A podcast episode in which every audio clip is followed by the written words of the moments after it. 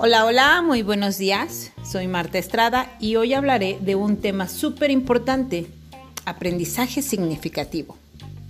Para empezar, me gustaría mencionar que esta teoría fue una propuesta hecha por David Ausubel, para quien el aprendizaje humano es una reestructuración de percepciones, ideas, conceptos y esquemas que el alumno tiene en su estructura cognitiva.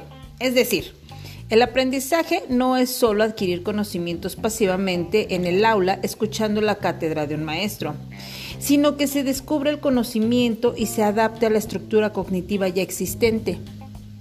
¿Alguna vez has notado que has olvidado muchas cosas que aprendiste en la escuela y hay otras que recuerdas como si hubiera sido ayer? Esto se debe a que aprendiste de manera significativa. ¿Y cómo es esto?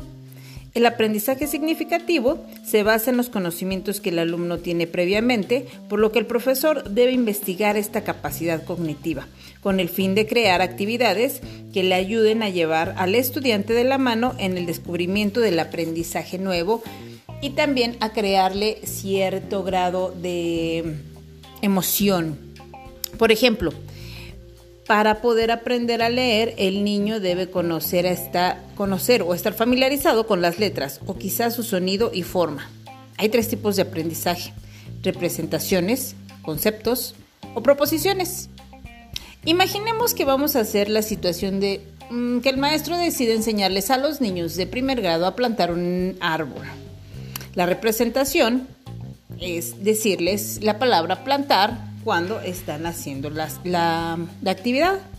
El concepto se refiere a un símbolo, quizá la imagen de un hombre cavando y poniendo un arbolito en su sitio. Pero para esto hay dos formas de conceptos, por ejemplo, experiencia directa, que el niño esté plantando y se relacione con todo el entorno, o de asimilación, que lo que vea árboles de diferentes tamaños, colores y texturas. Y por proposiciones, que él tiene otras palabras además de la palabra plantar. Por ejemplo, tierra, pala, amigos, eh, aire puro, etc. En conclusión, existe un aprendizaje significativo cuando el maestro previamente investiga los conocimientos que el alumno tiene y con base a esto crea actividades que lo motiven y que además lo hagan descubrir él mismo los conocimientos que él necesita. Todos estos elementos y la experiencia que se vive al descubrirlos y adaptarlos a nuestro conocimiento previo es lo que permite recordarlos por largo tiempo, ya que le dimos un significado a dicho aprendizaje.